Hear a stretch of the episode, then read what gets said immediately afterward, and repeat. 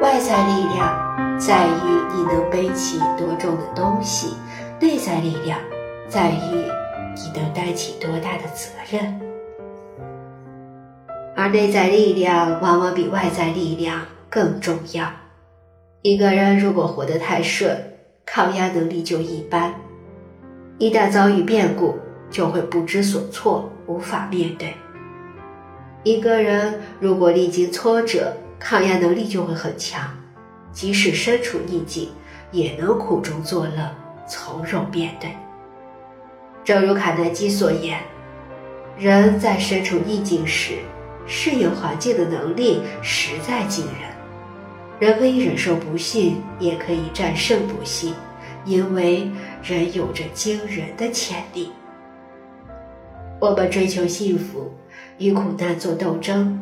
并在这过程中慢慢成长，慢慢变得充满力量。未来必定会有这样那样的坎坷挫折，然而兵来将挡，水来土掩，没有什么能够打败自己，因为本来就从低谷而来，早已在沉默中积蓄了足够的力量，内心也已经足够强大。人在低谷，学会沉默，以沉默捍卫尊严，以沉默代替抱怨，以沉默积蓄力量。梁启超说：“困难痛苦是磨练人之最高学校。